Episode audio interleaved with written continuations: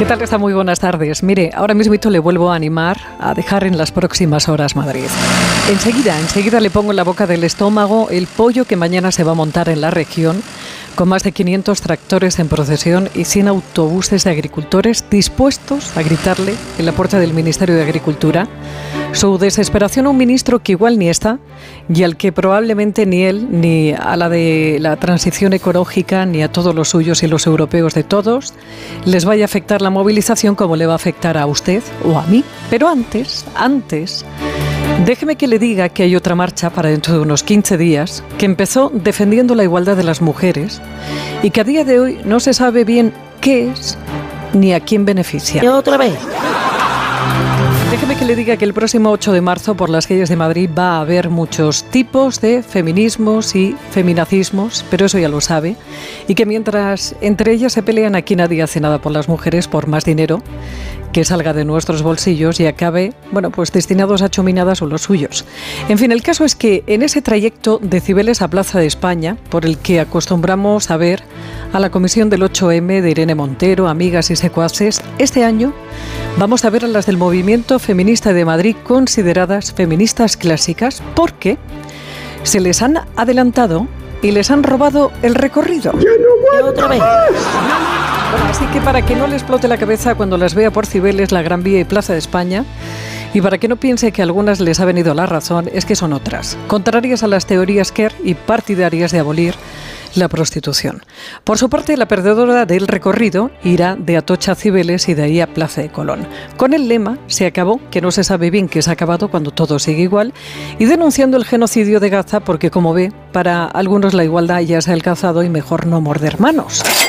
Aunque la desigualdad esté aquí y esté peor con todo su ministerio, consejería, concejal y los recursos que pagamos para ir para adelante y no para atrás. 5.200 euros, dice UGT, que ganamos menos las mujeres en comparación con los hombres en 2021. ¿Cómo? 2021. Los datos que ha publicado el sindicato con motivo del Día de la Igualdad Salarial, que es pasado mañana, son de 2021. Pero en fin, vamos con la tractorada. Mire, hemos llamado a la delegación de gobierno para ver si nos podían contar a usted y a nosotros cómo nos van a proteger mañana de la invasión del campo y nos han dicho que tienen un día intensito de preparativos y que no pueden. Pero ya le decimos que medio millar de tractores de todas partes de España en cinco columnas llegarán desde Torrejón de la Calzada, Arganda del Rey, Robegordo, El Espinar y Guadalajara. Tractores que ya están moviéndose por las carreteras para dormir en algún lugar y a primera hora de la mañana tomar la capital. La hora estimada de llegada a la Puerta de Alcalá es a las diez y media, que será cuando comience una manifestación a pie seguida de 30 tractores por la calle Alfonso XII y con final en el Ministerio de Agricultura aproximadamente a las 2 de la tarde. Y después de expresar allí sus cabreos, ojo, que los tractores no se evaporan y tienen que volver a sus lugares de origen y probablemente echen también la noche, pues ya sabe, la de hoy y la de mañana, en recintos feriales como el de Arganda. Váyase de Madrid. Huya se puede. Teletrabaje si tiene la gran suerte de prestar sus servicios en una empresa con alma y corazón y ensaye. Ensaye porque luego vendrá la del lunes día 26 y en esa, hasta las cofradías, no las de Semana Santa como dice el Hernández, hasta las de pescadores se están planteando ir. Acabamos antes convocando una huelga general, pero ya saben los sindicatos mayoritarios que no están por la labor.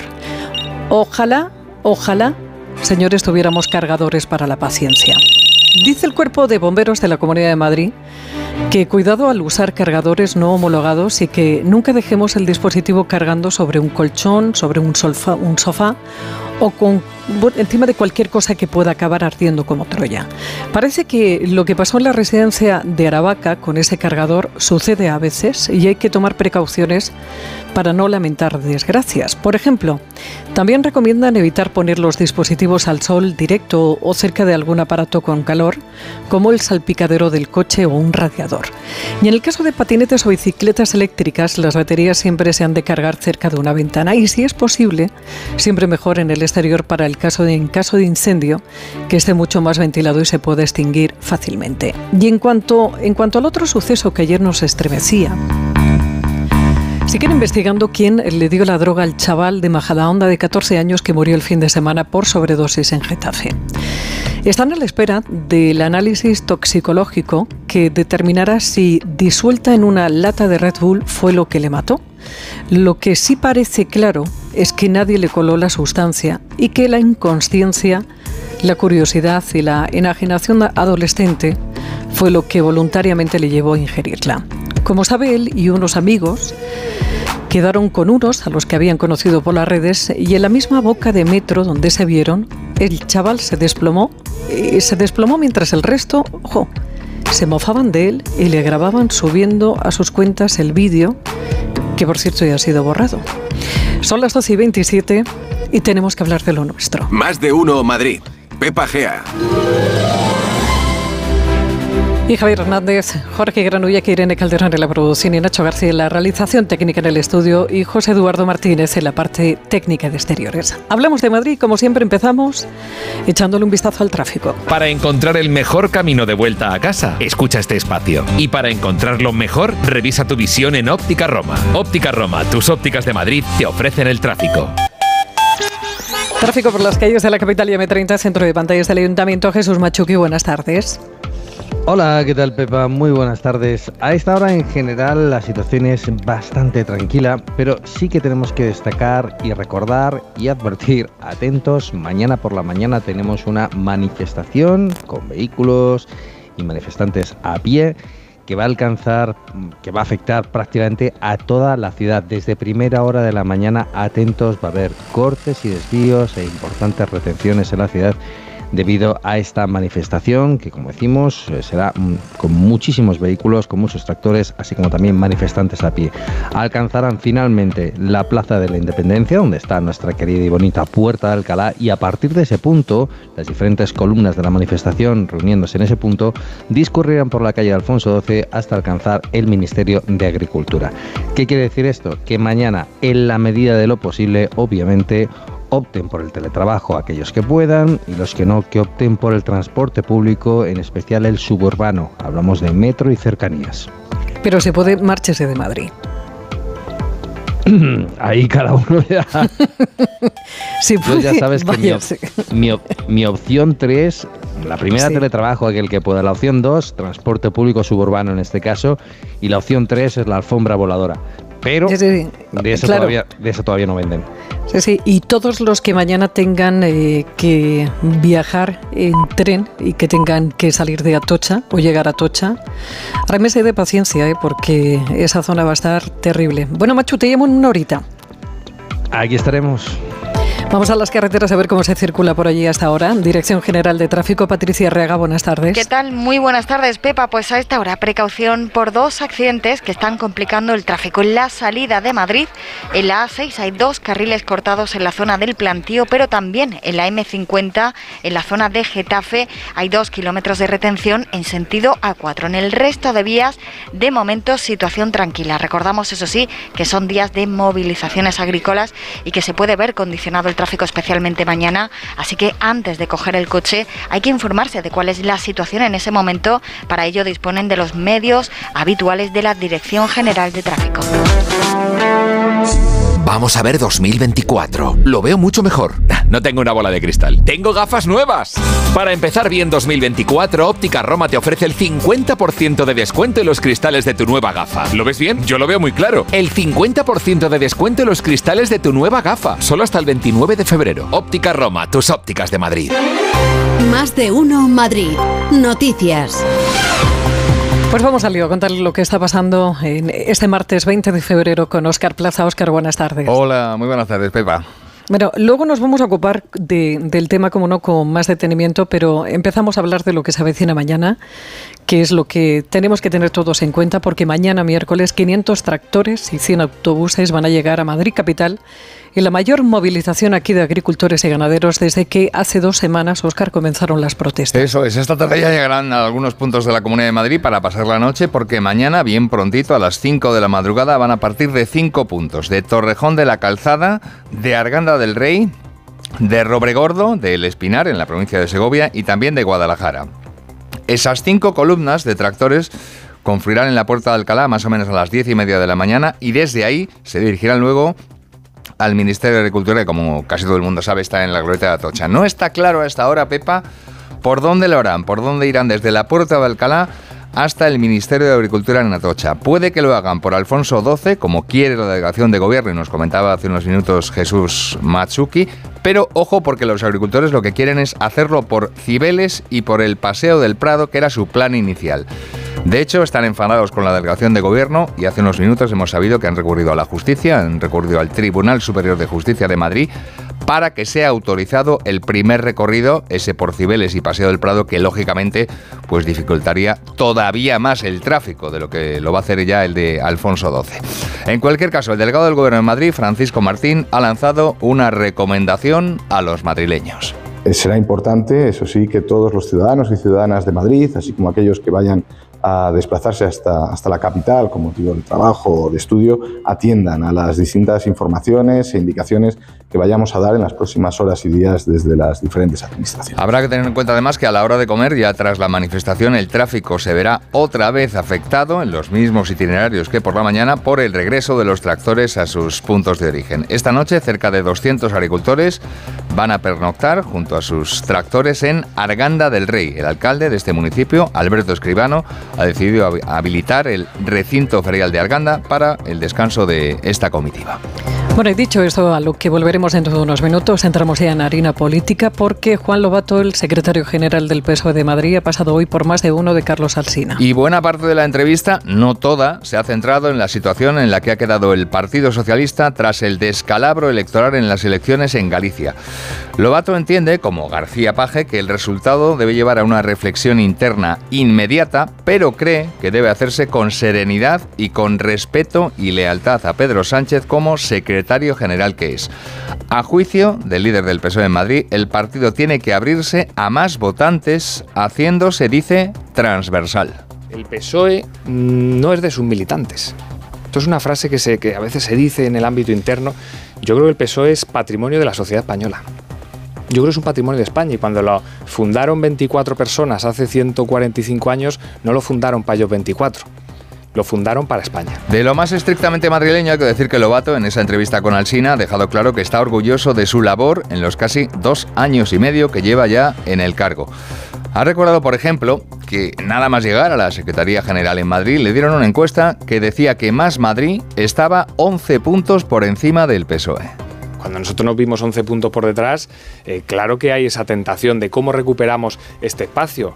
Oye, para llegar, como llegamos en Madrid, a ser el partido que más creció en las últimas elecciones autonómicas, recortarle a Superayuso en ese momento, recortarle 50.000 votos en Madrid en ese momento, con los problemas que tenía el PSOE, tuvimos que hacer cosas que yo creo que, que, aunque en el corto plazo no se vieran muy claras, en el medio sí, que es mantener esa posición propia. Se consigue eso con cuatro meses de trabajo, es muy difícil. Eso dicho hoy Juan Lobato en más de uno. Bueno, y otra de las novedades de la mañana es que hemos sabido que la Comunidad de Madrid contará con líneas de metro automatizadas. Eso significa sin conductor, que parece ser entrarán, Oscar, en funcionamiento antes de 2030. Sí, lo ha anunciado la presidenta regional Isabel Díaz Ayuso después de comprobar en Getafe la evolución de las obras de ampliación de la línea 3 de metro, línea que antes de final de año unirá las estaciones de Villaverde Alto y de El Casar. Pachi Linaza, buenas tardes. Buenas tardes. Ha comprobado la presidenta el encuentro de los dos equipos que trabajan en estas obras, los que Pico y Palam han ido horadando desde Villaverde Alto y los del Casar. 2,2 kilómetros de suburbano nuevos, 65% de la obra ya completada para conectar esta línea 3 con la 12, con Metro Sur y con cercanías. Y ha sido aquí, en pleno túnel, donde Díaz Ayuso ha puesto fecha a esa automatización de la conducción en el suburbano. Se implantará dentro del plan estratégico antes de 2030 en la línea 6 y se estudia la posibilidad de que también en la línea 8 los, los trenes vayan sin conductor. Es el futuro y ese futuro ha llegado a Madrid.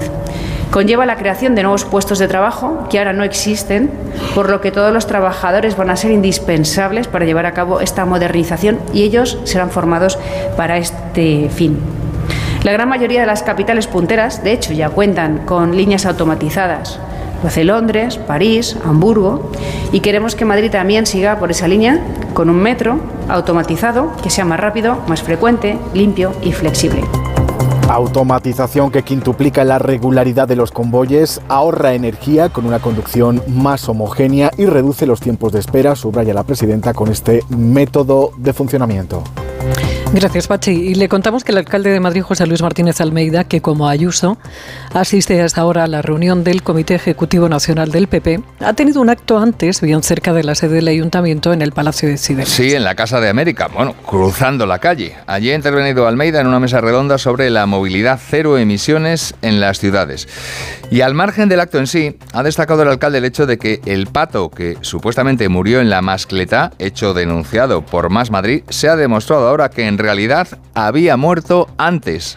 Marta Morueco, buenas tardes.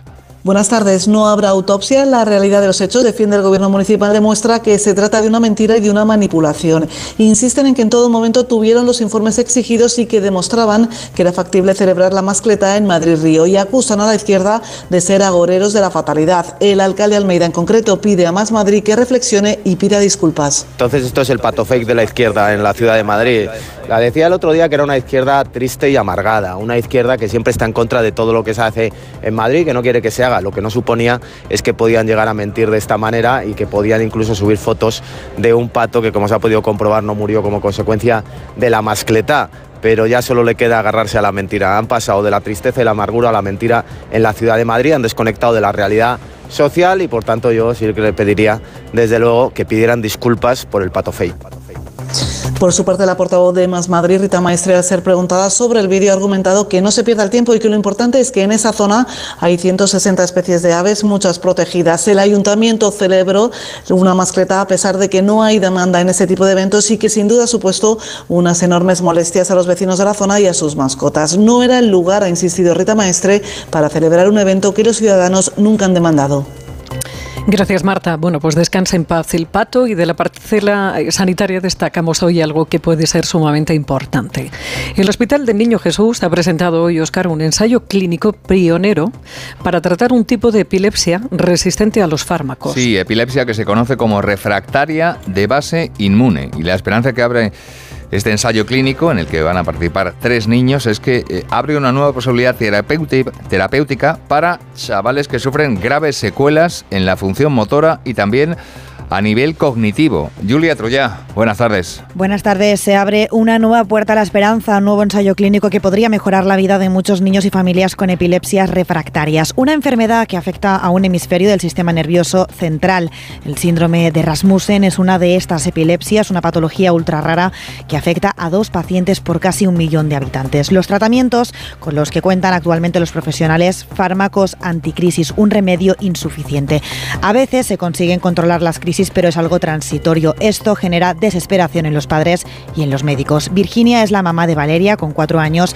Le diagnosticaron esta enfermedad y con el tiempo decidieron recurrir a la cirugía para poder controlar las crisis de la pequeña. Después de, esa, de esa cirugía donde se hace ese daño cerebral adquirido, tiene rehabilitaciones a diario y vemos cómo va mejorando, ¿no? Entonces, esa esperanza de que está yendo a mejor y actualmente pues está libre de crisis. Libre de crisis, reto conseguido sí, pero con con secuelas. Por eso es tan importante esta investigación, este ensayo pionero en nuestro país que busca controlar esas crisis y ralentizar esta enfermedad. Verónica Cantarín es neuropediatra del Hospital Niño Jesús. Es un ensayo que consiste en la administración de células mesenquimales y intentamos depositar las células lo más cerca posible del hemisferio que está afecto. Es una nueva oportunidad para los pacientes y es lo que nos ha llevado hoy a estar aquí. El no perder la esperanza por conseguir cosas nuevas por ese paciente que tienes delante. Encontrar alternativas es el objetivo de estos profesionales sanitarios que luchan por hacer un poco más fácil la vida de estos pacientes. De momento, tres menores de 18 años participan en este ensayo.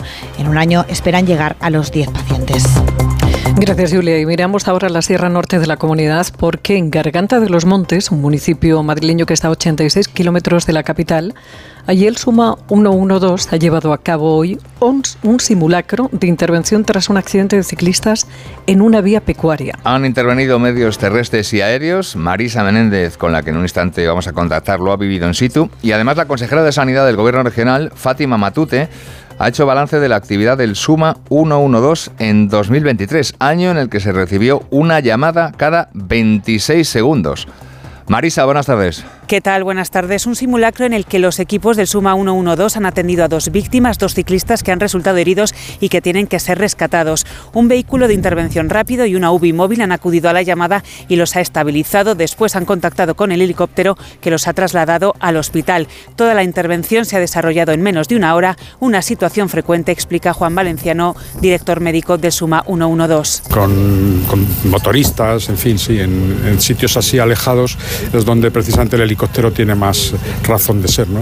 Sitios de difícil acceso, alejados de los eh, núcleos urbanos y de los centros hospitalarios, eh, porque lo que facilita el helicóptero en estas circunstancias es eh, traslados cortos y llegada al hospital en un tiempo muy reducido. La consejera Fátima Matute ha explicado que gracias a estos equipos, gracias a estas soluciones como el traslado en helicóptero, en 15 minutos se salvan vidas. En 2023 el Suma 112 atendió una llamada cada 26 segundos. El Suma moviliza un recurso cada 56 segundos, ¿no? Recursos que son tanto las UCIs, UCIs medicalizadas, este helicóptero que tenemos para ayudar al traslado de pacientes en zonas eh, más alejadas o zonas de difícil acceso y han atendido en el 2023 más de 1.200.000 llamadas y al final han movilizado recursos y atendido aproximadamente a 600.000 personas que necesitaban de su auxilio. Por cierto, Matute ha confirmado que solo queda una persona ingresada a causa del incendio de la residencia. La mantienen en el hospital, explica por su edad y fragilidad, aunque confía en que pronto le puedan dar el alta.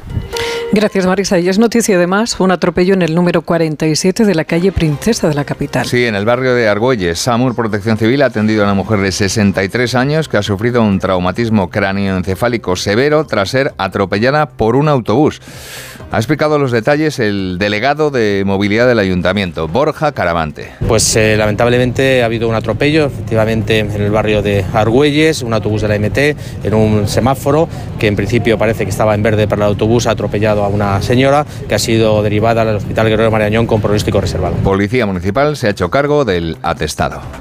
Y en la antigua sede del ayuntamiento, en la Casa de la Villa, acaba de comenzar la Comisión de Economía, Innovación y Hacienda. Las tres áreas que lleva en Gracia Hidalgo. Antes, a primera hora, ha tenido lugar la Comisión de Cultura, Turismo y Deporte, en la que hemos sabido que el obelisco de Calatrava, en la Plaza Castilla, seguirá sin movimiento, como desde hace 15 años ya, por el elevado coste que esto supondría, el hecho de moverlo. Lo ha explicado la directora de Patrimonio Cultural del Ayuntamiento, Elena Hernando. Si se plantease la habilitación del monumento con el mecanismo original, habría que volver a contratar su mantenimiento anual. Como he explicado, este servicio tenía hace más de una década un coste de 150.000 euros, cerca del 50% del importe total invertido en la conservación del resto de monumentos municipales. Con la subida de precios de estos últimos años, es de suponer que el presupuesto necesario para financiar el movimiento del obelisco sería muy superior al de 2012. Respuesta del equipo de gobierno a Vox, que es quien se ha interesado por esta cuestión.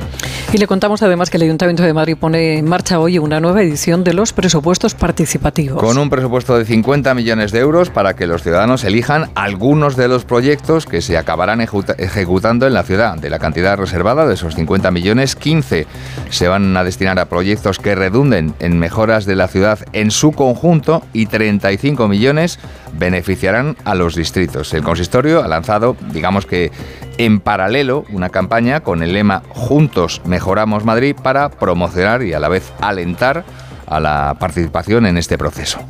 Bueno, y acabamos, acabamos este repaso informativo contándole que la Cineteca de Matadero Madrid acogerá en marzo la que será la novena edición de la muestra de cine francófono de la capital. Promovida por la Alianza Francesa, se celebrará del 14 al 17 de marzo con 11 películas procedentes de tres continentes, Europa, África y América rodadas todas ellas en el idioma francés. Estas cintas van desde el drama íntimo hasta el documental político, sin olvidar las historias de amor, subraya la organización. Para profundizar más en la experiencia, el festival organiza además una serie de encuentros con los directores, actores o técnicos que permiten al público pues, descubrir los secretos de esa creación cinematográfica. Para inaugurar el evento, la provincia canadiense de Quebec será la invitada de honor. La muestra de cine francófono también forma parte, hay que recordar, de las actividades de la Alianza Francesa en Madrid dentro del 40 aniversario que están celebrando en este año 2024.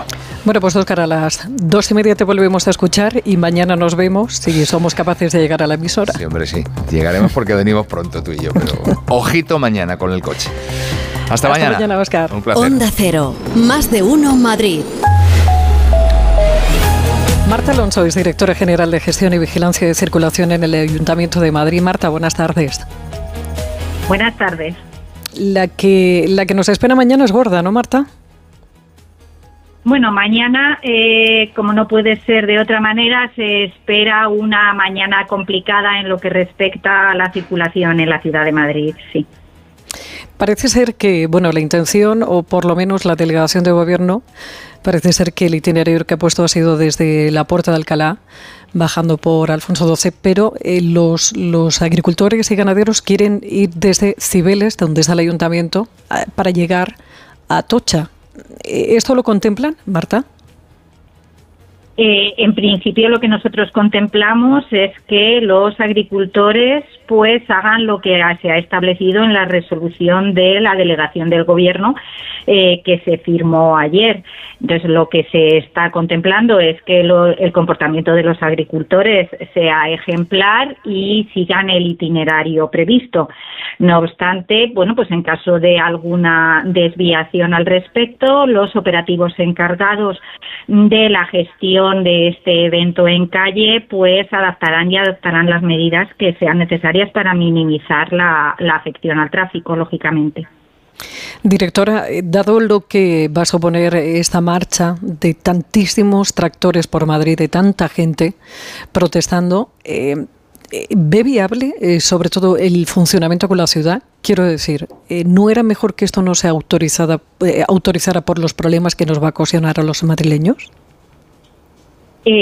Bueno, yo creo que el, organismo competente en determinar si es viable o no, o si esta manifestación se debe producir, es delegación del Gobierno, que ya se ha pronunciado en reunión con los eh, diferentes implicados y como consecuencia de eso yo creo que nosotros no, no podemos añadir nada, nada más que eh, intentar minimizar las afecciones para los ciudadanos, proporcionar toda la información que se necesite y esperar que todo discurra de la mejor manera posible.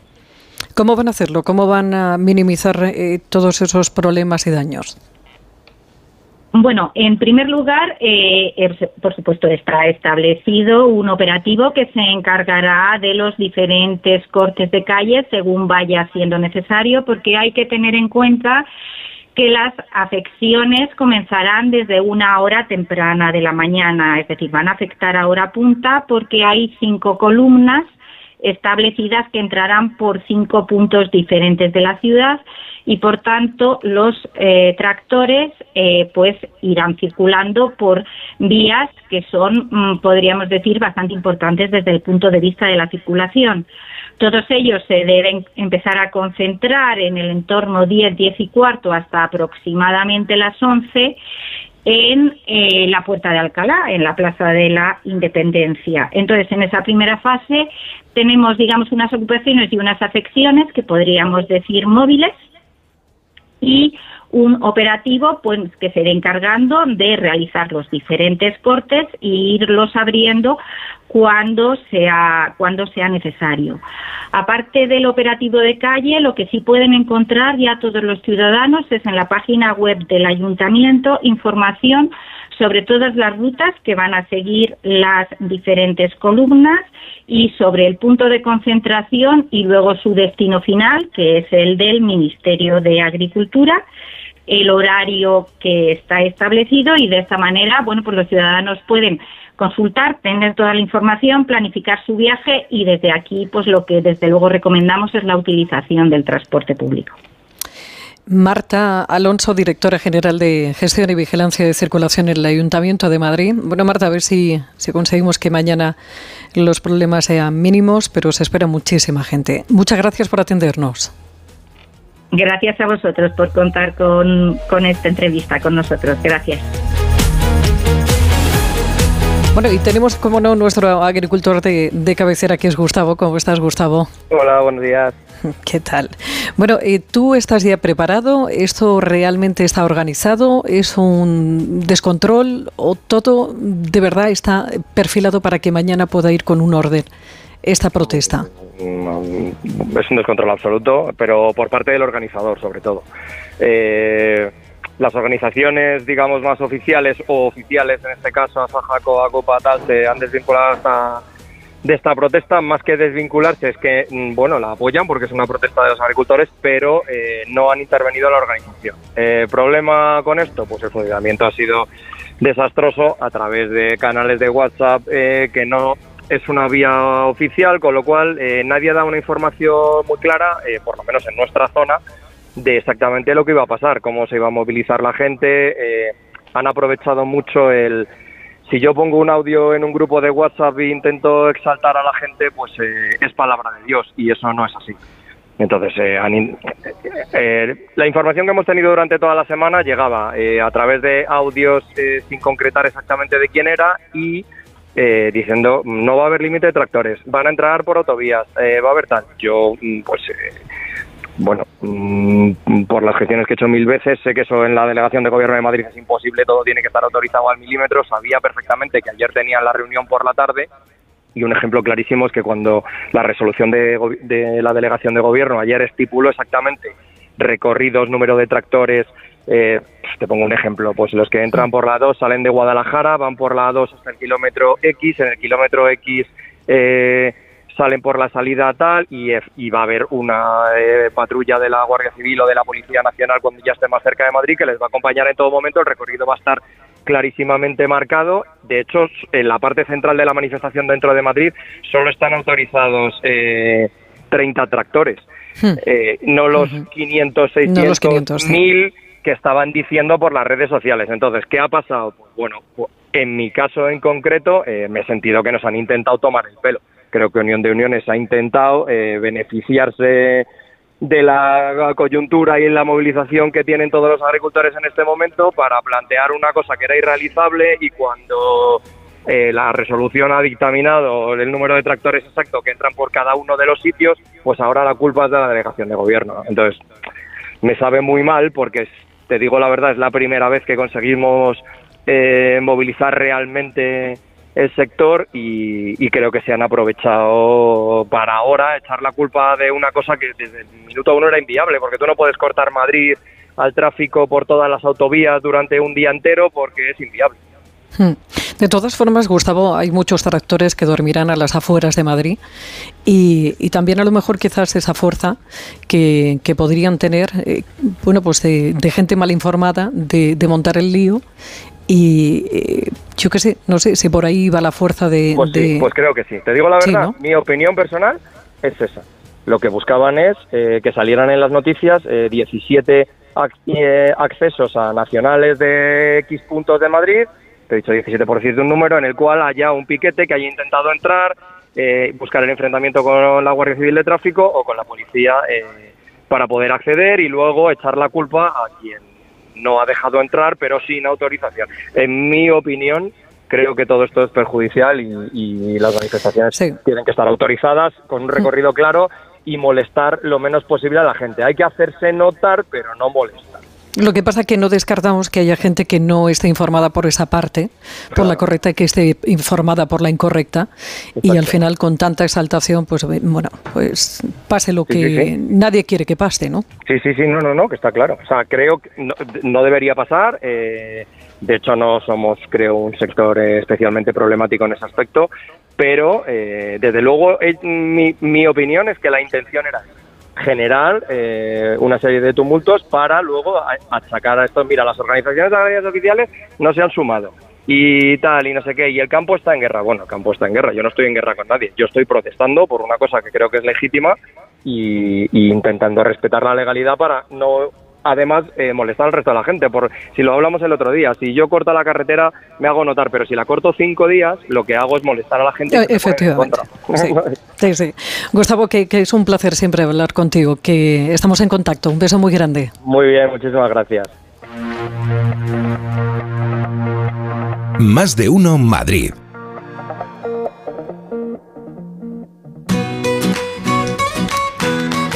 Bueno, pues así está la cosa. ¿Qué pasa, Juan?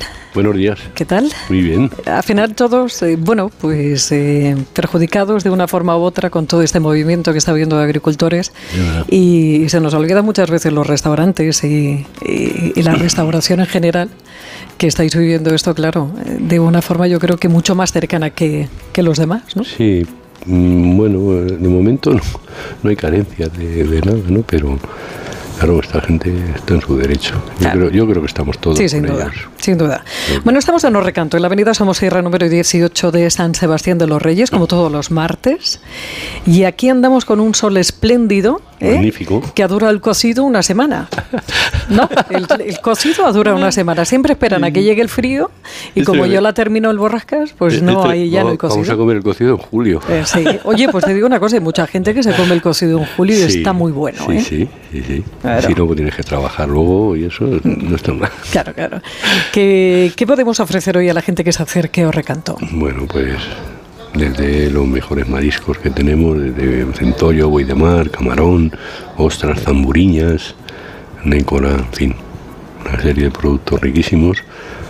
A los pescados típicos de, de la zona que pida ya Adolfo Abu- Abu- Aburela, esa merluza que es, bueno, que te voy a contar, ¿no? Una merluza riquísima, el- los sapos que venden el rape, los rapes negros espectaculares para, para hacerlo bien en cachetes o enteros, ¿eh? enteros a la brasa, salen magníficos. Eh, ¿Y de verdurita tenemos algo? bueno, ya está empezando a venir corujas. ¿Ah, sí? Sí, sí. Qué buena. Ya vienen las corujitas. Otra, otra cosa igual, muy pronto. ¿Sabes? ¿Ah, sí? Porque normalmente cuando era? Que era Mm, ya bueno, siempre empiezan abril, un poquito, sí, en, en febrero siempre, pero depende un poco, dependía un poco del, del hielo y de todo Mm. esto también, ¿sabes? De poder... Pero ahora mismo es que estamos en un momento que no sabes si corren los ríos o los arroyos, porque corre, lo corre, pero nieve ha habido poca, ¿eh? Hmm. De momento. Oye, y en las alcachofas, seguimos con las alcachofas, Sí, ¿no? sí, hay alcachofa muy rica, ¿eh? muy buena.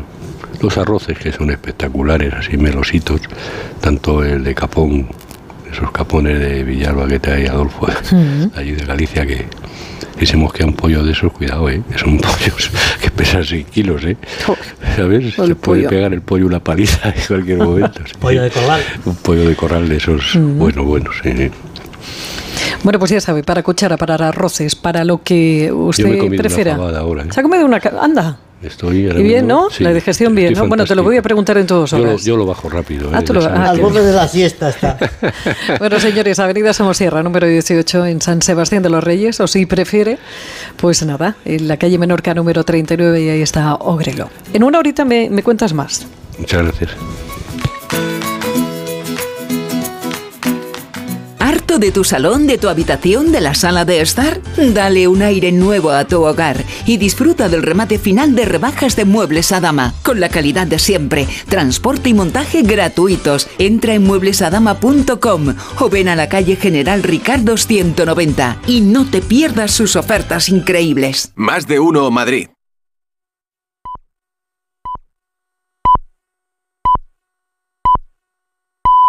Es la 1 de la tarde, mediodía en Canarias.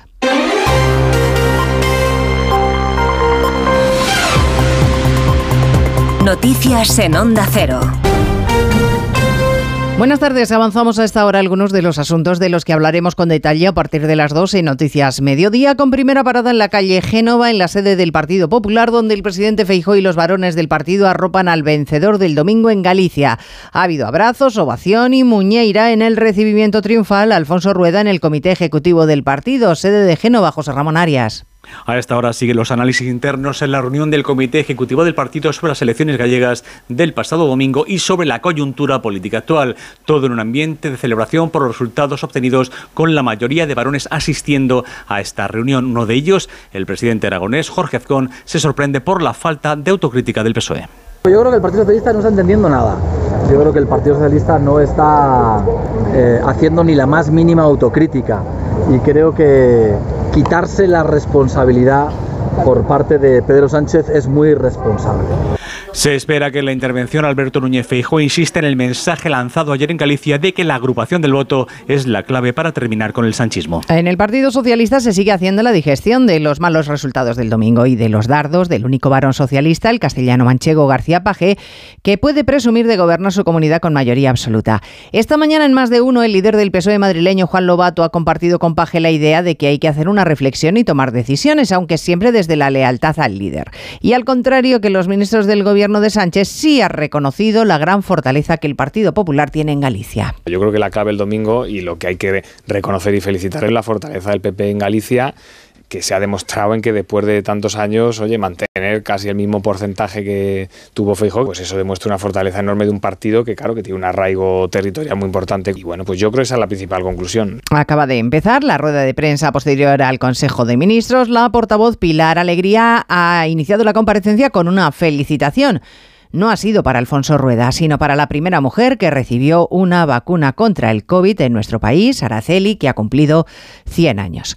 A partir de las 2 de la tarde repasaremos en qué punto estamos de la tramitación de la amnistía, una vez que la mesa de la Cámara ha dado más tiempo para que la Comisión de Justicia elabore el dictamen y, por tanto, más tiempo al PSOE para que siga negociando con Junts que desde luego no se lo pone fácil a Sánchez. Hoy mismo en la mesa del Parlamento catalán los de Puigdemont han votado a favor de declarar la independencia en Cataluña. La iniciativa ha salido adelante gracias a Junts y a la CUP. Hoy, además, ha llegado al juzgado de García Castellón la respuesta de Suiza a su petición de ayuda en la investigación sobre tsunami. Pide más información antes de colaborar, Eva Llamazares. Suiza sigue remoloneando y antes de responder a la última petición de ayuda judicial del juez de tsunami, pide más información y, en concreto, los datos precisos que implican a la dirigente de RC, Marta Rubira, en las manifestaciones que bloquearon el Prat, entre otras instalaciones, y que fueron organizadas por la plataforma. Resulta difícil definir su pertenencia a tsunami, dicen. Las autoridades helvéticas rechazan localizar a Rubira, reprochan no entender el propósito y sugieren al juez que lo haga vía policial. Según el escrito que el Ministerio de Justicia recibió el 29 de diciembre, Suiza también pide aclaraciones respecto a la petición de información bancaria. Todo antes de verificar si tiene un carácter político, una de las razones que ampararían la negativa suiza a conceder ayuda. Planean llegar a Madrid mañana miércoles, son cientos de tractores y han salido ya desde distintos puntos del país hacia la capital, al menos cinco columnas. Una de ellas parte desde Extremadura, redacción en Mérida, Rafael Salguero. Auspiciada por la Organización Agraria La Unión, bajo el lema Nos sobra los motivos, hace escasos minutos partían desde la localidad cacereña de Miajadas, capital europea de la producción de tomate, decenas de tractores, mañana serán centenares, que conforman una de esas cinco grandes columnas que tienen previsto entrar mañana en la capital para llevar sus protestas frente a la sede del Ministerio de Agricultura. La columna extremeña discurre hoy por localidades como Cañamero o Valdecaballeros, en la Siberia extremeña, camino ya de Castilla-La Mancha, en donde a la altura de Talavera se unirán a otra de esas columnas para ceder ya mañana a Madrid, en donde la previsión la que se marcan es colapsar la capital. Y a partir de las dos les contaremos además las novedades del caso Navalny. Rusia se niega a que se investiguen las circunstancias del fallecimiento del opositor a Putin y siguen sin facilitar el cuerpo a sus familiares. La madre exige un día más que le dejen despedirse de su hijo Asunción Salvador. Déjenme ver a mi hijo de una vez para poder enterrarlo como Dios manda, pide la madre de Navalny. Su viuda acaba de publicar un mensaje similar en la red social X. Devolved el cuerpo de Alexei y dejad que sea enterrado con dignidad, ha escrito Julia Navalnaya después de que las autoridades rusas hayan comunicado que van a conservar el cuerpo del opositor durante dos semanas para realizarle análisis químicos. Y en Moscú, entre tanto, y pese a los centenares de detenciones del fin de semana, un grupo de opositores ha pedido al ayuntamiento autorización para celebrar el 2 de marzo una marcha en memoria del propio Navalny y del también opositor Nepsov, asesinado junto al Kremlin en 2015. hablamos de todo ello en 55 minutos, cuando resumamos la actualidad de esta mañana de martes 20 de febrero. Elena Gijón. A las 2, Noticias Mediodía.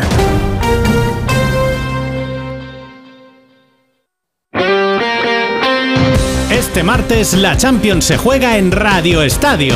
Segunda tanda de los partidos de ida de octavos de final. El líder de la liga italiana pone a prueba las aspiraciones europeas de Simeone. Desde Milán, Inter Atlético de Madrid. Este martes desde las ocho y media de la tarde, la Liga de Campeones se juega en Radio Estadio. Con Edu García. Te mereces esta radio. Onda Cero, tu radio.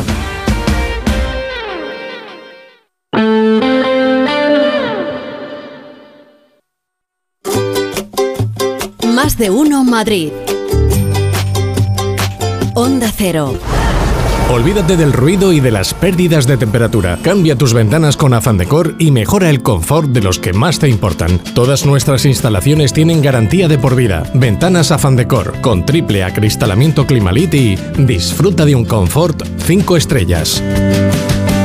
Hay emociones tan intensas e indescriptibles que teníamos que ponerles nombre. Son las emociones de los clientes de Gilmar, como la ventisfacción Sensación de satisfacción al vender tu casa en las mejores condiciones. Descubre más en emocionariogilmar.es. Gilmar, de toda la vida, un lujo. ¿No te gusta cocinar pero te encanta comer bien? ¿No tienes el tiempo que necesitas pero te gusta la vida sana? La respuesta es platerío.com. Menús completos con materias primas de calidad y cocinados por profesionales. Entra en platerío.com y recíbelo donde quieras. Platerío Ahorra tiempo. Come bien. We Will Rock You, el musical de Queen, vuelve con su tercera temporada en el Teatro CaixaBank Príncipe Pío y patrocina El Tiempo. ¿Qué pasa, Hernández? Pues yo estoy bastante bien, la verdad. Tú te has hecho una braga igual que yo. Estoy extraordinario. A ver, no me venga con esto porque esta mañana me has dicho, hemos empezado el festival de entoses y de estornudos y de estas cosas. Por cierto, dígame. Mucha alergia, ¿eh? Mucha, mucha. Mucho polen. Las crupezas. Eh, ¿Ves? me haces dudar. Tiene un nombre complicado. Cupresáceas. Cupresáceas. Pues mira, están disparadas, eh, ciertamente, y salvo en Coslada y en Aranjuez, donde han bajado del nivel rojo al amarillo, que sigue siendo alto y con, cuidado, en el resto de la comunidad estamos en, en, alerta.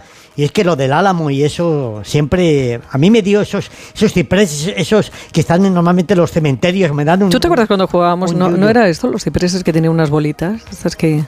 Yo he hecho unas bolas, estos que además se hacen los setos. Se utiliza mucho ese árbol para, para los setos, para poner los setos. jugabas? Daba unas guantas. A, a, pedrada limpia. Mira que, ¿Cómo no lo pasábamos? Qué borricas las de, las Sí, sí, ¿cómo no lo pasábamos? Las de Elche toda la vida. Es que, es Hoy tiene la vida de campo. Es, lo que, es lo que tiene. Bueno, señores, pues aquí estoy 40 días y 40 noches después de ser crucificado, señores, porque el Borrascas fue crucificado por decir un 10 de enero aquello de el invierno se ha terminado. Y, hoy es un día hoy es un día muy duro es un día muy duro porque uno repasa el minuto de juego y el resultado de lo que tenemos por delante y es aterrador. Mira. Ay aterrador porque se hace un día precioso. Sí sí. 18 de verdad. atención atención a los datos porque estos datos es que son de otro mundo 18,5 ayer en la capital que vamos a batir. Atención señores, 20 de febrero nos encontramos con Aranjuez pasando de los 21 grados, Pozuelo de Alarcón más de 20,5, San Sebastián de los Reyes, eh, donde estamos, entrando Pereiro y, y, el Casillas, los dos en pantalón corto, señores, es una cosa impresionante. Adolfo Suárez y Arganda del Rey, ayer 21 grados, hoy camino de 23. Es decir, estamos batiendo todos los récords prácticamente de temperaturas por arriba y, la verdad es que la situación es completamente anormal. Estamos hablando, estamos hablando, esa es la policía que viene a ¿Viene por ti? No, no, viene a por, ti, por, lo del lanzamiento de lo que jugabas de chica. Ah. Mira, la media ponderada de las temperaturas por arriba de, de, de Amás la anomalía térmica que dicen los cursis es de 13 grados en positivo. Tenemos 13 grados más de lo que debería ser habitual, que es una auténtica, es una auténtica locura. Mira, la dignidad del invierno solamente la mantiene esa localidad que tanto me gusta a mí, que es Rascafría, que ha amanecido con 1,8 grados bajo cero. En Aranjuez, un gradito negativo de muestra. Y en Buitrago, 0,7. Lo demás en toda la comunidad, incluida la capital de España, que se ha quedado en 6 grados, estamos en valores altísimos. Calidad del aire, mucho cuidado, porque este anticiclón nos deja 58 microgramos por metro cúbico, es decir, también el aire que respiramos ¿eh? También empieza a estar así un poco como chungo calamar. Todos son buenas noticias. Todos ¿eh? son buenas noticias. Todos son noticias espectaculares. Pero atención. Da un gusto escucharle. Les dije que a partir del jueves la tendencia va a cambiar. Yo para mañana la tractorada no podía permitir que esos hombres del campo, mis boinas negras, tuvieran una jornada mala. Y van a tener un día de cielos despejados para que se suman al tractor, piten, reivindiquen tranquilamente y plácidamente y nos dejen a los demás también circular un poquito, porque también tenemos alguna jera, aunque sea chica, que hacer. 4 de mínima, 16 de máxima y los cambios para el jueves. Por la tarde llega al frente, lo hará por el Atlántico, viene bien formado, será una borrasca la que le pondremos nombre y la bajada de las temperaturas será notable para viernes, sábado y domingo, con máximas que se moverán en torno a los 12 grados y mínimas que se quedarán entre los 4 y 5 con paragüitas chico porque lloverá durante esos días de forma intermitente. ¿Puedo hacerle una observación muy cortita? todas las que usted quiera. ¿Es que amanece más temprano o yo esta mañana tenía menos sueño? No, las dos cosas, las dos cosas.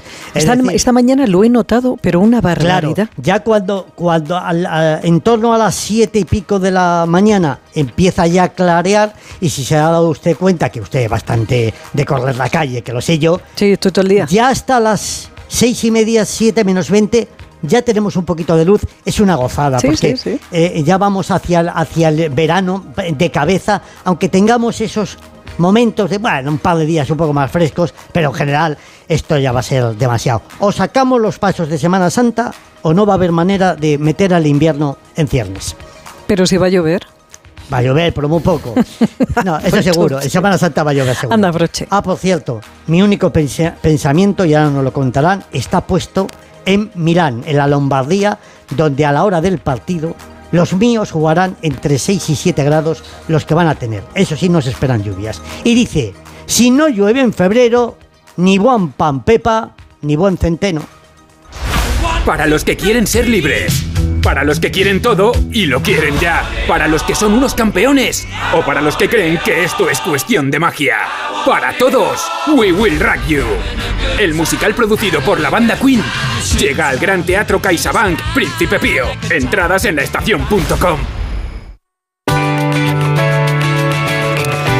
Pues mire, aproveche y dése prisa. Bueno, ya sabe, manchas, arañas vasculares, marcas en la piel que son signos que afean y delatan el paso de los años. Le recuerdo que en Clínica Barragán disponen de equipos de láser de última generación que eliminan las manchas tanto en cara como en manos y escote. Doctor Gustavo Barragán, ¿cómo está? Buenas tardes. Hola, buenas tardes. Gustavo, ¿por qué se producen las manchas en la piel? Bueno, se producen eh, algunas por daño solar, por, por efecto del sol, y otras por nuestro propio envejecimiento, que al final eh, empezamos a fabricar más melanina y salen pues los léntigos, las queratosis, que eh, no, aunque no hayamos tomado el sol, también nos, nos van a salir. Luego hay otras lesiones que están mediadas por hormonas, que puede ser, por ejemplo, el melasma, que esas son más difíciles de tratar, porque nosotros podemos quitar muy bien las marcas con el láser, pero lo quitamos la mancha, pero si no quitas la causa, pues tienden a volver, con lo cual necesitan un tratamiento ya de mantenimiento, que es un poquito más complejo. Pero las más habituales, que son los léntigos, las queratosis, se quitan muy muy bien con el láser en dos sesiones y no hace falta más tratamiento ninguno. ¿Con el mismo, con el mismo tratamiento, esas manchas? Sí, el tratamiento fundamental es eh, eliminar el pigmento, eliminar eh, los depósitos de melanina y eso lo hacemos con el láser. Lo que pasa es que a veces, según el tipo de manchas, necesitará un complemento con productos químicos y con otros tipos de tratamiento porque eh, aunque retires el pigmento tienes que evitar a que se vuelva a depositar. Pero en la, en la mayoría, en los léntigos, en las queratosis, no hace falta. Simplemente quitas el pigmento con el láser y ya está. En otros casos no, hay que complementar el láser con otro tratamiento. Normalmente, Gustavo, donde más hay eh, ese tipo de manchas es en manos, en cara y escote, ¿no?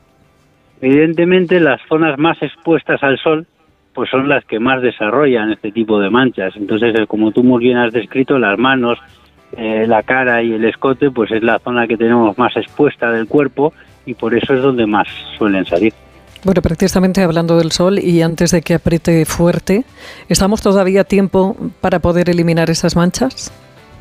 Pues sí, justito, porque es importantísimo no estar morenos debido a que si no el láser pierde mucha eficacia. El láser actúa de forma que la energía solo es absorbida por un espectro cromático, el de la mancha, y si estamos morenos, eh, pues parte de la piel puede absorber la energía del láser. con lo cual quitamos eficacia al tratamiento y correríamos el riesgo de poder quemar la piel. Tendríamos que bajar mucho la potencia del láser y perdemos eficacia. Entonces, efectivamente, tenemos que estar blanquitos, no podemos estar morenos para hacer el tratamiento, por eso nunca lo hacemos en verano y tampoco podemos tomar el sol en los días siguientes al tratamiento, unos pocos días, tampoco son muchos. Pero debido a eso siempre recomendamos los tratamientos en invierno, son mucho más seguros y eficaces. Pues hágalo cuanto antes, que vienen lluvias y ya se aprovecha la recuperación. Y yo le recuerdo que antes de someterse a cualquier tratamiento, siempre es importante la evaluación de un médico especialista como el doctor Barragán para determinar cuál es el más adecuado. La primera consulta no le va a costar nada, que es totalmente gratis. 91 300 2355. Clínica Barragán, 40 años al servicio de tu belleza. 91 300 2355 y más información en clínicabarragán.es. Doctor Gustavo Barragán, un beso muy grande, hasta la próxima. Vamos para ti. Más de uno Madrid. Actualidad deportiva. Feliz José Casillas, ¿qué tal? ¿Qué tal, Pepa? Muy buenas tardes. Aquí estamos eh, con buena compañía hoy, ¿has visto? Sí, He traído aquí a ha venido esta mañanita también al ¿Qué tal, familia? ¿Cómo estáis? Muy buenas tardes. a veces se dejan ver. Estos, Sí, que de están vez todo en el día cuando. viajando por ahí, Sí. pues de vez en cuando se dejan ver. Un par de apuntes de lo que te ha dicho el, el Borrascas. Es increíble la capacidad de previsión que tiene, porque cuando le has preguntado que eh, esta mañana que si tenías tu poco sueño o es que amanecía más temprano y ha dicho las dos cosas. O sea, sabe cosas. incluso cuando tú tienes sueño, cuando no tienes sueño. ¿eh? Es ¿Cómo una, lo es a una saber? cosa Pero si, si vivo con ella. Es verdad, Vamos es a que ver. vivimos juntos.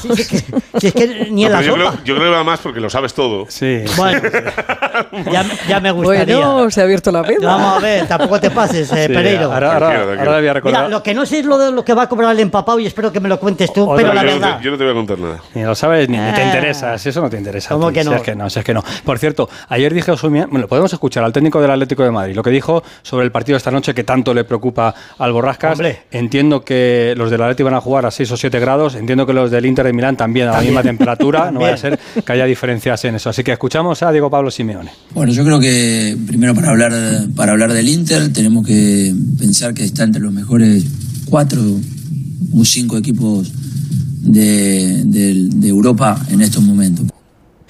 Cuatro o cinco mejores equipos de Europa en este momento. Finalista el año pasado en la Champions y yo esa mañana, como soy buena persona, le he dicho al Borrascas, Borrascas, te voy a preguntar por tu clasificación de los equipos europeos actualmente. A ver si mete al Inter entre los cuatro o los cinco mejores. Sí lo metería. Venga. Sí, yo metería. No, mira, no, la clasificación. la no, clasificación. eh, no, te doy la clasificación. Ver, venga, va. El primero al Madrid. Porque ponen al Mende- Almeida y a mí, a los dos jugando de centrales con la camiseta del Madrid, que ganamos la Copa de Europa. Hmm. Esos son los grandes favoritos. Después el City, Vale, dos. con el Holland.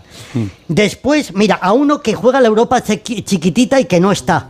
Que es el, Que no me vale. no, que es el Leverkusen. Para mí es el mejor equipo actualmente de, de Europa, el de, Vale. el de Xavi y Alonso. Correcto. Después, si tuviera que elegir otro, yo nunca descartaría a los ogros del Bayern de Múnich. Cuatro. Cuatro, ya te he dicho cuatro. ¿Quieres un quinto? Venga, por los millones y por el empapado. Sería el quinto favorito. El PSG. El PSG. Entonces el Inter no está entre los cuatro o cinco mejores Bueno, equipos de Europa. Bueno, pues el quinto. el, el- el quinto. Esto es como lo de. Bueno. Estos son mis principios, pero si No, le- no le gusta, a le tengo otros. Con tal de no decir que no. Vamos a ver, te he dicho, te he dicho No, cinco. Equipazo el Inter de Milán. Ahora ya fuera de, de broma. Claro. Pero en el ranking de la UEFA, el primer equipo es el City, el segundo es el Bayern, tercero es el Real Madrid, Mira. el cuarto es el Paris Saint Germain, el quinto es el Liverpool, el sexto es el Inter de Milán, el séptimo el Leipzig, que el otro la semana pasada, o el Leipzig, eh, no, pues es el séptimo, ¿vale? Eh, octavo el Chelsea, noveno el United, décimo la Roma. El Barça es el duodécimo, el Atlético de Madrid el número 13 en el ranking de la UEFA de coeficiente, pero en lo que dicen los ingleses, current season, ¿Cómo? en la temporada en marcha, Ah, vale, current All right. season, ¿eh? All right. Eh, el Real Madrid es el primero, el City es el segundo, el Bayern es el tercero, No el Atlético de Madrid es el cuarto, ya. ¿eh? No, y no, ole, ole, la ole, Real ole. quinta y el Inter sexto. Es decir, Simeone si mete al Atleti, eh, al Inter, perdón, entre los cuatro o cinco, tiene que colocar al Atleti entre los tres primeros, porque, porque está por delante, según el coeficiente de, de Y- la UEFA, ¿no? Y en la, y en la futura clasificación para el Mundial de Clubes, de, el Super Mundial de Clubes de la temporada que viene, teniendo en cuenta que City, Madrid y Chelsea ya están clasificados, el Inter sería sexto, porque el Bayern es primero fuera de estos tres, el segundo es el PSG y el tercero el Inter de Milán. El cuarto Pues sería ahí la está, ahí está. Así que ahí está, ¿eh? O sea, Está ahí, ¿eh? Partidazo. Va a ser un partido noche. maravilloso. Partidazo. ¡Oh, qué nervios! Cero, cero. ¡Qué nervios! Bueno, Ojalá, lo firmo. Tradición. Partido del Atlético de Madrid, fuera de casa. ¿Qué toca hasta ahora? ¿Qué toca esta hora? Ir a ver a Goya Mori. No, escuchar a Enrique Cerezo. Ah. escuchar a Enrique Cerezo, que ha hecho el canutazo habitual. Madre Ahí mía. ha estado Alejandro. Me pido jugar a Pitionari con Alberto. es que mira cómo me pone. Pero ¿por qué me haces ese seño para hablar de Cerezo? ¿Por el tupé tupé? de Elvis. Ay, que Claro, por el Por el tupé que tiene Enrique Cerezo. Escuchamos al presidente del Atlético de Madrid Qué y a pelo tiene, continuación vamos a hablar con Jano y con Hugo Condés. Escuchamos a Enrique Cerezo. Enrique, aquí en, en Milán, en el Inter, quieren muchísimo Simeone. Ayer nos decían que le veían entrenando aquí. Yo no sé si usted les dice esperar, que Simeone en el Atleti está fenomenal. Bueno, yo creo que eso todo el mundo lo tiene muy claro, incluido el Inter, y yo creo que no hay que decir ya ninguna cosa más sobre este tema. Finalista de la Champions, juega en casa, va líder en, en Italia. ¿50-50 o cómo ve el partido esta noche? Bueno, todos los partidos de Copa de Europa yo creo que siempre están al 50-50. Veremos a ver cómo nos sale a nosotros el partido o cómo le sale a ellos. Nosotros venimos con ganas, con ilusión y sobre todo eh, porque queremos ganar y siempre que hemos querido ganar con equipos grandes como es el Inter, pues lo hemos conseguido. Pero sí, ¿firma el empate? Yo firmo cualquier resultado que sea bueno para el Atlético de Madrid. ¿Ve alguno favorito? Yo creo que favorito en este momento está la eliminatoria al 50-50, que es como están todas las eliminatorias. Es el partido más importante del año, seguro, sin duda. Yo creo que es un partido muy importante, pero no el más importante del año. Dentro de una semana tenemos un partido muy importante en Bilbao para clasificarnos para la final. Eh, dentro de cuatro días tenemos a la Almería, que queremos estar ahí entre los tres primeros en la liga. O sea, en fin, tenemos siempre partidos importantes. Este es especial por la trascendencia que tiene de la Champions, pero que ojalá podamos ganar. Venimos con ilusión de ganar y yo creo que lo podemos conseguir un buen resultado para luego en Madrid rematar la faena. Decía Simeone que el Inter es uno de los cuatro o cinco mejores equipos de Europa. ¿El Atleti estaría dentro de esos cuatro o cinco equipos de Europa? Pues seguro que estaría entre los cuatro o cinco mejores equipos de Europa. El Atlético de Madrid ya sabéis cómo es. Y lo que ha hecho hasta ahora, y lo que hará, y lo que le queda por hacer. Enrique Cerezo, en Milán hace nada, un ratinín. Vamos con nuestro bambino. ¿eh? Este no es como el Porrascas, que se levanta por la mañana, saca el dedo por la ventanilla y dice, hace frío, eh, eh, llueve, no, no. Un tío que canceló hace 40 días el invierno, ¿le dices eso? No tienes Hoy que vergüenza. se ha crecido. No, no, no, vamos a ver, no tiene vergüenza. Eh, está hablando de la temperatura favor. de Milán, aquí apoyado en una silla, Sí, en un recanto ¿Por qué no me habéis querido llevar Eh, allí? pues, por eso te digo que el que diga la temperatura que, y el día que hace es Alejandro Mori, que Venga, está allí Mori, en Milán. Jano. ¿qué tal? Hola, ¿qué tal? Buenas tardes a todos. Eh, bueno, pues mira, acabo de llegar desde el hotel del Atlético de Madrid, que está prácticamente al lado de San Siro, al centro de la ciudad. Ahora mismo os hablo desde la Piazza del Domo, donde me he desplazado, donde empieza a haber ambiente. Eh, Javier Hernández, te quiero mucho. Me dijiste que me abrigara, hace un calor 15 que te grados. mueres. Hace un calor que hay te mueres. 17 grados, Es que me sí, la chaqueta todo. Anoche, He, he dicho a la hora del partido. a la hora del partido anoche íbamos con las chaquetas abiertas y quitándonos los jerseys porque había una temperatura bastante tío. agradable, en torno a 10, 12 grados. Así que, Bueno, no sé. hoy va a hacer más frío. Vale, venga, perfecto. Preparados venimos. Luego me lo dices. Dicho esto, bueno, en lo deportivo no hay demasiadas eh, novedades, lo ya hemos escuchado a los protagonistas, a Enrique Cerezo en su canotazo tradicional. Eh, he echado en falta una pregunta de Mbappé, han estado los compañeros bastante respetuosos, ¿eh? porque yo pensaba que yo a alguien le iba a preguntar, pero no, solo se ha preguntado por el Atlético de Madrid.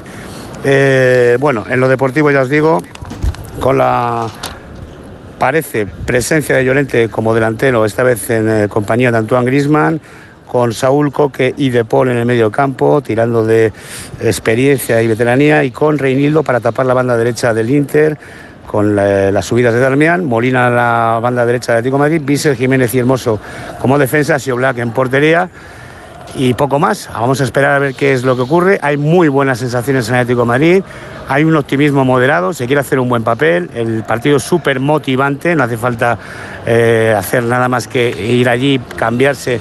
Por cierto, va a vestir de verde con la tercera equipación y sentir las violaciones de unos octavos de final de Champions en ese escenario y con un rival como el Inter de Milán, con Lautaro y Turán, que pudieron ser de Atleti y no lo van a ser y poco más. Eh, a eso de las eh, siete y media llegará el Atlético de Madrid al escenario del encuentro con mucha ilusión y con muchas ganas de conseguir un buen resultado para la vuelta, compañeros. Pues nada, Jano, eh, si está cerquita, te recomiendo ir a la vía Piero de la Francesca, número 75, Ah, donde mira. está el único restaurante gallego que hay en. Hombre. Ay, que contestes, ¿eh? Sí, sí, lo, lo he buscado. aficionado al buscar, ¿eh? La pulpería. La pulpería. Tomamos, Un tomamos besito, hasta mañana, Janocha. pues yo me busco uno por aquí, venga. adiós, adiós, Jano. De verde. Eh, de verde, sí, sí. Esto es, es el fuera fútbol. el día del ecologismo. Es, que es es el fútbol, cosa. el Atlético de Madrid hoy de verde, De verde. eh, en Milán. Nos vamos hasta, hasta otro punto de la ciudad italiana, de la Lombardía italiana, porque está Hugo Condés por allí con Raúl Espínola. Y lo primero que le voy a preguntar a Hugo Condés, porque nos contó ayer Jano que llegaban 3.500 seguidores del Atlético de Madrid, es cómo están las cosas por allí, si hay movimiento, cómo lo ve. Hugo, ¿qué tal? Buenas tardes. Hola, ¿qué tal? Buenas tardes a todos. Mira, ahora mismo tengo delante San Siro, el estadio del- de donde se va a jugar esta noche. Eh, refrendo lo que dice Jano, 15 grados, sin chaqueta, luce el sol y la verdad que hace un muy buen día para todos los aficionados del Atlético Madrid que van a venir aquí hasta Milán, como te decía Jano, 3.500. Hay una historia curiosa en el aeropuerto, Félix, que me ha llamado mucho la atención porque es verdad que sabes que nosotros llevamos bastantes años viajando y no había pasado hasta ahora. Eh, todos los vuelos que salían hacia Milán tenían una especial atención de miembros de la policía, tanto Policía Nacional como Guardia Civil. Cada vez que había un vuelo, que había, había bastantes, se estaba viendo hacia Milán con aficionados del Atlético Madrid, pues estaban allí eh, asegurándose de que no hubiera ningún tipo de problema. Repito, a mí me extraña porque no es una práctica habitual y es verdad que los desplazamientos del Atlético Madrid sí que son habituales y prácticamente en todos los estadios donde juega el Atlético Madrid siempre van en torno a eso, 3.000, 3.500 aficionados. Pero hoy, especialmente, y por eso nos ha llamado la atención y lo cuento, había miembros de la policía en cada vuelo que iba a salir rumbo a Milán. Esperemos que todo esté súper controlado y que no haya ningún problema. Por cierto, hablabais antes de- del Inter y de si está entre los cinco mejores de- equipos de Europa. Os voy a decir una cosa. En tiempo reglamentario, porque hace un mes palmaron en Copa de Italia en la prórroga contra el Bolonia, llevan sin palmar desde septiembre contra el Sassuolo. Yo creo que en forma sí que están por lo menos. Qué buen día para perder hoy. Pues te escuchamos, a ver si canta goles del Atlético de Madrid esta noche allí en Milán. Hugo, un abrazo. Esperemos, para eso hemos venido. Un abrazo grande. Besito, chao. Adiós, adiós. Es verdad que si analizas los comentarios de los compañeros que saben de fútbol internacional y ves hoy el resumen de prensa que se hace del Inter de Milán, está para volverse a casa. Claro. O sea, es que te vuelves a casa. Para no haber porque, ido. porque son todo buenísimo. Lautaro Martínez en el mejor momento de su carrera deportiva, Turán, que forma una pareja espectacular, el centro del campo, la defensa, entran por las bandas, presionan. Bueno, es una cosa tremenda. Pero luego hay que jugar y lo contamos a partir Claro, de las dividido. 9 en el Radio Estadio. Eh, Escucha. tengo entendido, porque Mm. nos escuchan en, en- en muchos sitios, uno de ellos es la Policía Nacional, que eh, coincide con la Semana de la Moda en Milán, el partido, y que había una huelga prevista de la Policía de los Carabinieri en Milán esta semana y que fruto de ello Policía Nacional y Guardia Civil acompañan a la expedición de Atlético de Madrid para echar una mano a la policía italiana porque tiene bastante jaleo. Buen Ah, apunte. oh, qué buen buen apunte. apunte, buen apunte, Pereiro. Vamos bien escoltados. No podemos perder. Escuchamos a Mitchell, al entrenador del Girona. El Girona perdió ayer en el campo del Atlético en San Mamés frente al conjunto rojiblanco 3-2. El Girona ha perdido dos partidos consecutivos, viene de empatar también con la Real Sociedad, con lo cual el Girona está a seis puntos ya del Real Madrid. Ojo a lo que dice Mitchell. Me va a venir arriba. Creo que vamos a luchar por entrar en Champions. Esa es mi percepción. Igual luego me, me caen golpes encima.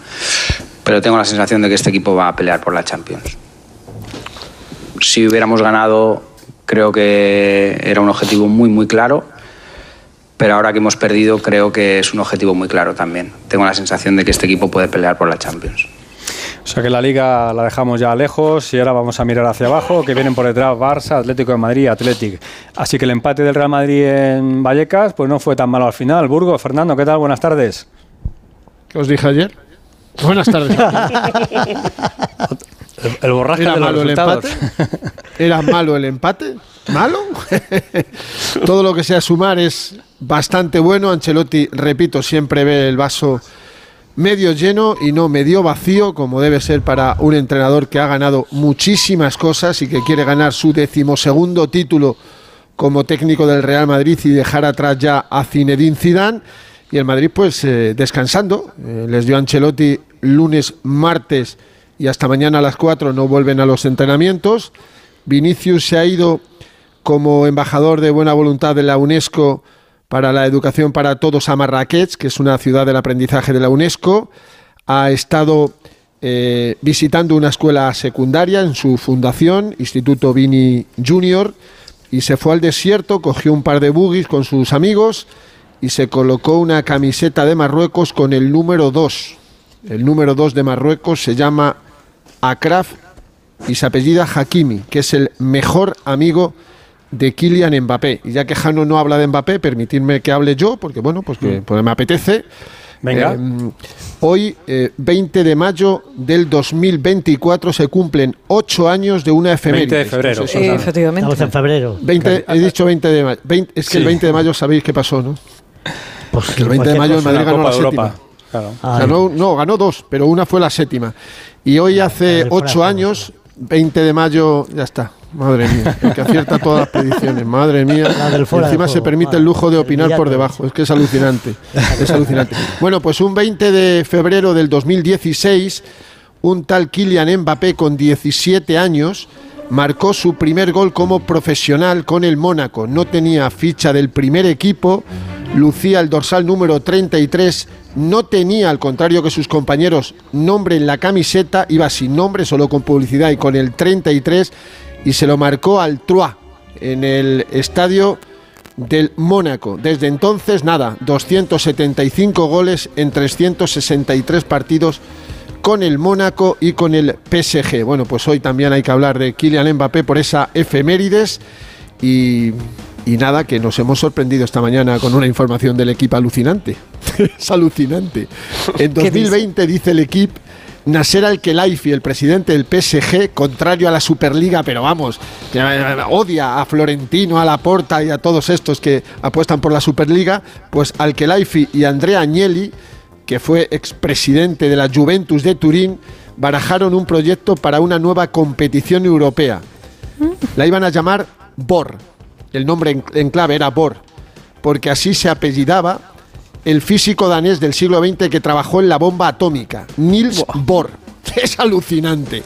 Bueno, pues Andrea Agnelli, expresidente de, de la vecchia señora de la Juve, mencionó esta existencia de este proyecto en una entrevista el pasado mes de enero en el Financial Times. Recuerdo haber volado a París en medio del COVID porque dice, dice, tuvimos conversaciones sobre una nueva competición donde dijo al Kelaifi, necesitamos cambios porque si no reaccionábamos estábamos muertos. El mismo al Kelaifi que ahora se opone a la Superliga. En fin, el frenopático de este hombre que va a ver como dentro de cuatro meses Kylian Mbappé Sí, Borrascas, va a fichar por el Real Madrid. Ay, me gustaría una radio televisada entre un servidor, vosotros y el técnico, el, el- el amigo Nacho. Es alucinante. ¿Cómo odia a Mbappé, tío? Es que no puede ser. Sí, ¿verdad, no, Nacho? Ya te, convencerá, no te, no te preocupes. Ya te tirado dos convencerá. veces. Adiós, Burgos. Adiós. mañana. Mañana. A Nacho también. Eh, Se jugó la final de la Copa del Rey de baloncesto el otro día en Málaga, ganó el Real Madrid, dijo el técnico del Barça, Grimao, que no habían perdido por los árbitros, pero por si acaso y como norma habitual, el Barça ha mandado un vídeo al ACB con todos los fallos que ellos consideran que tuvieron los árbitros. Es un, mal, que es, es un mal extendido. que no pasa nada. Madrid gana por los árbitros en todo, que no se te olvide. Pero Es mejor hacer un comunicado. Copa adulterada, Liga adulterada, Champions adulterada, todo, todo es una locura. Ali ya pasó. Adiós, adiós, Adiós, chicos. adiós.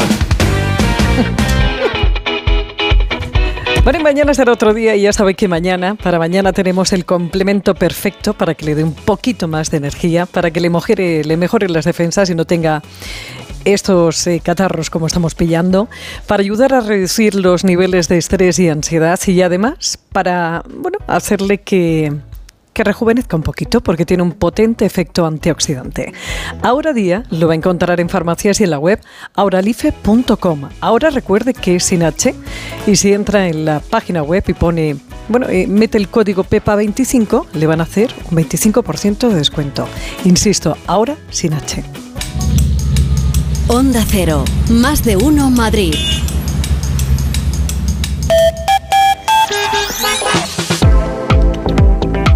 Pues vamos de nuevo a ver cómo se circula. Primero por las carreteras de la región. Dirección General de Tráfico, Patricia Riega, buenas tardes. ¿Qué tal? Muy buenas tardes, Pepa. Pues a esta hora, precaución porque van a encontrar tráfico lento por eh, obras de mejora en la calzada en la salida de Madrid, en la A6 a la altura de Majada Honda, a lo largo de 3 kilómetros. También circulación irregular por un accidente ya resuelto, pero que aún genera pequeñas dificultades en la M50 Getafe en sentido A4. En el resto de vías, de momento, situación tranquila. Gracias, Patricia. Hasta mañana. Y nos vamos a las calles de la capital y M30 a ver cómo, cómo está la cosa. Dire Ay, dirección, digo yo. La dirección, sí, con el despechito que se ha montado, seguro que en breve viene. Centro de pantallas del Ayuntamiento, Jesús Machuki, buenas tardes. ¿Qué tal? Muy buenas tardes. Me puedes llamar capitán general, no hay ningún problema. ¿Tú qué dirección te gustaría llevar? ¿Estás director de qué? ¿De personal? Yo la de mi cabeza. Y a partir de ahí la que tú... no, hombre, sí, si pones un buen contrapeso, se puede llevar esa cabeza a cualquier lado. Sí, sí, es una cabeza de peso, sin duda alguna. ¿Que a mí qué dirección general me gustaría llevar? Eh, la verdad es que no, no, tengo ni idea. Siempre ha sido de pocas ¿Parques y jardines? ¿Por, los, por donde te metes normalmente? ¿eh? ¿Por donde voy a acabar paseando? Sí. Eh, sí, sí, sí, por donde vas a terminar paseando en tu tiempo de ocio, los lunes al sol, y por los que te metes cuando estás trabajando también. Ya, también, también, también, también, también, también. Mira, vamos a hablar de direcciones, de sentidos, de calles, carreteras y de las posibles y más que seguras afecciones al tráfico que van a tener los conductores mañana por la mañana. Muy importante, va a haber una manifestación, más de 500 vehículos accediendo hasta la Plaza de la Independencia, donde está la Puerta de Alcalá a primera hora de la mañana. Prácticamente va a haber muchas afecciones al tráfico en toda la ciudad de Madrid, no solo en el interior de la M30, también en el exterior. Atentos, Madrid es más que la M30, atentos. Y a partir de las 11, desde la Puerta de Alcalá recorrerán la calle Alfonso XII hasta alcanzar el Ministerio de Agricultura frente al intercambiador de Atocha. Atentos, por tanto, porque a la medida de lo posible intenten evitar la circulación con sus vehículos por la ciudad de Madrid. Ala, te llevo mañana ya, así que descansa, que mañana va a ser un día fuertecito, ¿eh? A ser bonito. Un beso. Sí, sí, sí. Chao, chao.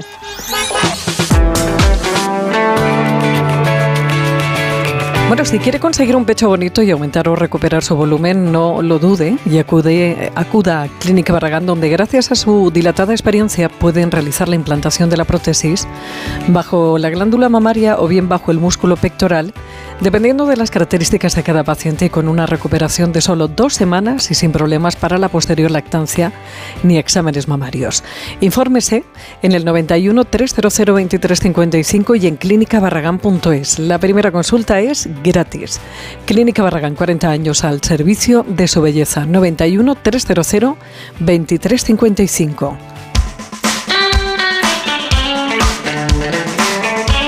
Más de uno Madrid. Onda Cero. ¿Preparado para la transformación? ¿Para un viaje sin retorno? Film Symphony Orchestra presenta su nueva gira, Genko, un emocionante espectáculo inspirado en las bandas sonoras más conmovedoras de todos los tiempos.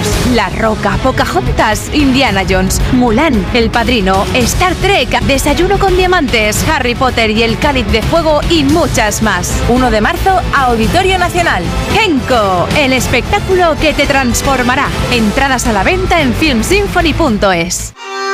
Restaurante Asfontes. Auténticos productos gallegos. Carnes, pescados, mariscos, caldo gallego, empanada, lacón y una amplia carta de vinos. Salones ideales para celebraciones y también terraza. Con el excelente trato de siempre. Asfontes. En General Laci 10 cerca de Atocha. Y ahora también en la calle Áncora 32. asfontes.com.es.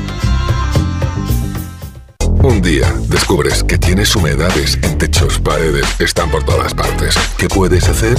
Llama a Murprotec.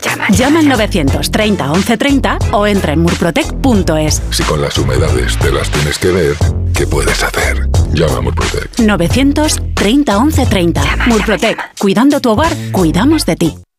Clínica Oliver y Alcázar. Especialistas en implantes para pacientes con muy poco hueso. Cirugía mínimamente invasiva con prótesis definitiva en un mes como máximo. Diagnóstico gratuito y financiación. Consulte su caso en el 91 564 6686 o a través de la página web oliverialcázar.com. Más de 30 años de experiencia.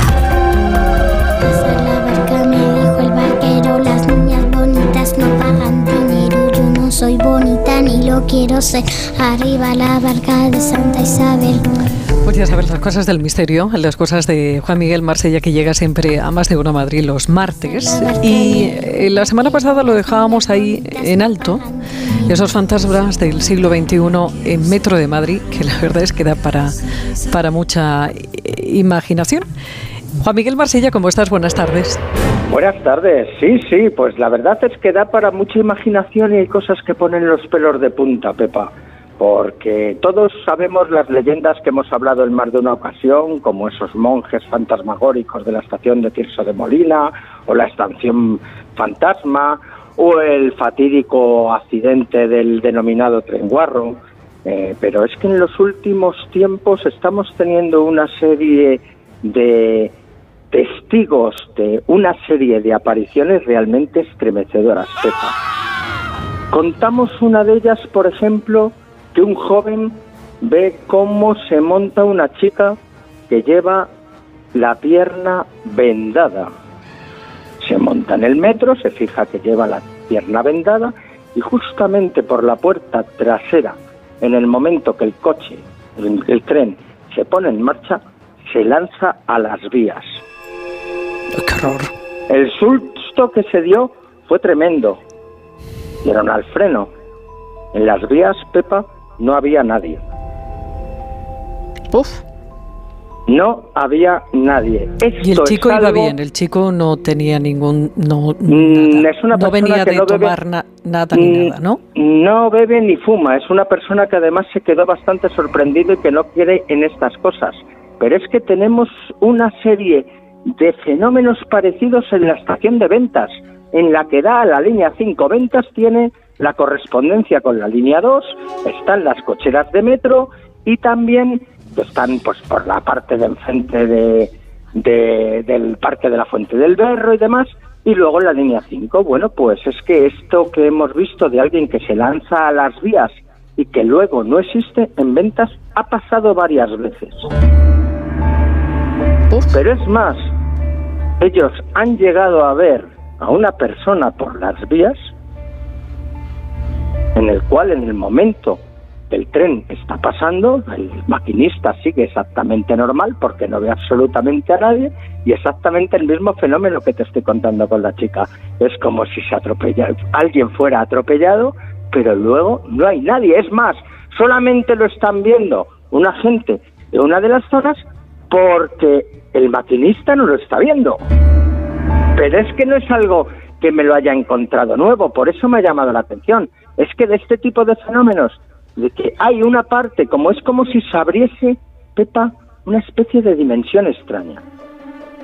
Unos testigos están viendo por una parte algo y los que están enfrente no están viendo absolutamente nada. Es un tema bastante curioso, pero si te cuento lo del último tren, que sí que es imaginación y leyenda urbana, pone realmente los pelos de punta. ¿Sabes la leyenda del último tren en que una chica monta en el último vagón sola y se encuentra que hay una mujer acompañada de dos hombres. Bueno, pues en la siguiente parada un hombre se sube, al ver la imagen se sienta al lado de la chica y le dice, mira, no mires a ninguno de los tres personajes que tienes enfrente.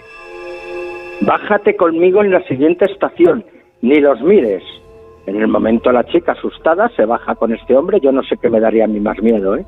Si que me venga un desconocido y me diga que me vaya con él o quedarme con los tres. Pero bueno, a lo que vamos, una vez que se baja del tren, le dice, ¿te has fijado en esos dos hombres y la chica que iba al medio? Pues la chica que iba al medio está muerta y los dos hombres la iban sujetando. Ay, por Dios. Y esto ya hay que tener mucha paciencia, porque tú sabes que en la línea 5 de metro si esperas 10 trenes, el décimo en el que te montes puede ser un tren fantasma? Uy, por Dios, eso me lo cuentas la semana que viene, ¿eh?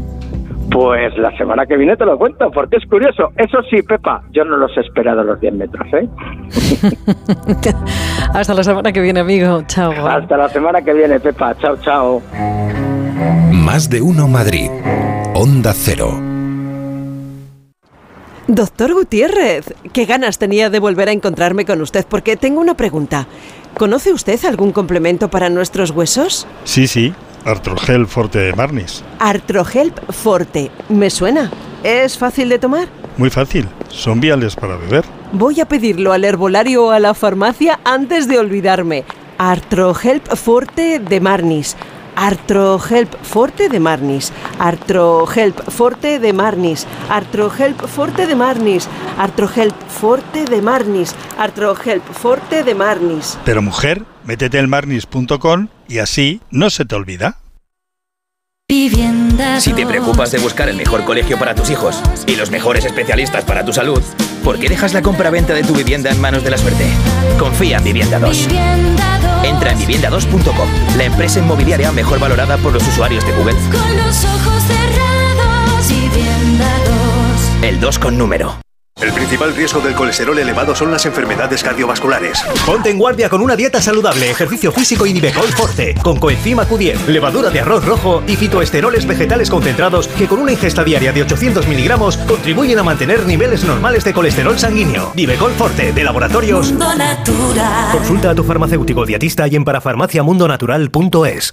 ¿Que por qué soy un pluser? Porque puedo elegir entre 8.000 coches y solo con la reserva me lo traen a la tienda más cercana de mi provincia. Porque lo veo, lo pruebo y si me convence me lo quedo. Porque tengo 15 días o 1.000 kilómetros de prueba. Si cualquier cosa no me convence, tengo la tranquilidad de que me cambian el coche o me devuelven mi dinero. Ocasión Plus, 8.000 coches, 80 centros a nivel nacional.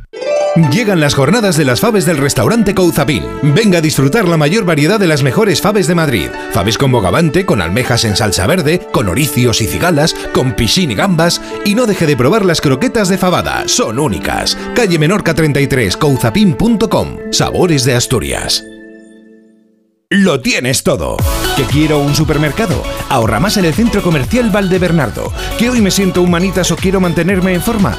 CMB Bricolaje o mi gimnasio Dream Fit. Y por supuesto joyerías, belleza, complementos, ópticas, farmacia, todo en el Centro Comercial Valdebernardo para ir de compras. Boulevard José Prat 35. Bueno, sabe que en Madrid hay muchísimas cosas en las que somos únicos y, y esta es muy curiosa. Es que en la Comunidad de Madrid se encuentra el único municipio de España que que no tiene semáforos. Irene Calderón, buenas tardes. Buenas tardes, Pepa. Es algo que llama la atención porque no es un pueblo pequeño. Hablamos de un lugar que tiene más de 55.000 residentes y es uno de los más extensos de la Comunidad de Madrid, con 61,9 kilómetros de superficie. Se trata de Pinto. En la práctica en nuestra ciudad, el, el semáforo probablemente lo único que añadiría, como se da en otros casos, es que se, se produzcan frenos en la circulación. En este caso, pues, pues se dan esos frenos, pero son naturales no son forzados a través de, de la iluminación verde, ámbar o, o, roja. Utilizan otros elementos para regular el tráfico. Francisco José Pérez García es el concejal de Ciudad y Movilidad en Pinto y explica que el casco urbano es rectangular, tiene cuatro accesos principales y además es una ciudad 30, de limitación de velocidad a 30 km por hora. Sí que es cierto que tiene accesos que permiten circular a través de, de grandes vías y por lo tanto distribuir el tráfico, tanto norte, sur, este y oeste. Y luego en el interior la realidad es que con sustitución de, de, rotondas en algunos casos, de cruces seguros y de lo que es la circulación a 30 kilómetros por hora como máximo, pues se ha conseguido que bueno que no sea necesario. Pero no ha sido siempre la ciudad sin semáforos. Los primeros se instalaron a finales de los años 70. Sin embargo, en 2006 decidieron eliminar los últimos que se encontraban en la calle Castilla con la calle Asturias. La causa fue el cambio de sentido en el tráfico de esta calle y el ayuntamiento consideró que los semáforos causarían esperas Lo que aporta es que, sea más, más transitable la ciudad y más cómoda, tanto para el peatón como para el conductor, en este caso. Tenemos dos líneas circulares de autobuses que, de igual manera eh, hacen recorrido, como su pr propio nombre indica, circular en, dos sentidos y yo creo que es un conjunto de, cosas que nos permiten estar ahí y no hay más accidentes porque no haya semáforos. Simplemente respetando las normas de seguridad que te marca la vía, el resultado es bueno. En futuros desarrollos de la ciudad que, estudiemos, en principio no está, no está previsto. Tendría que darse que no es el caso porque Pinto siempre ha tenido un crecimiento sostenido. Se tendría que dar un caso de, crecimiento ya mucho mayor para que efectivamente la incorporación de más vehículos al tráfico de la ciudad nos aconsejara otra cosa. A día de hoy, desde luego, y en los próximos años, no tenemos ninguna intención de incluirlo segundos. Solo la ciudad de Madrid tiene más de 2.400 cruces que cuentan con un semáforo. Duran entre 70 y 150 segundos,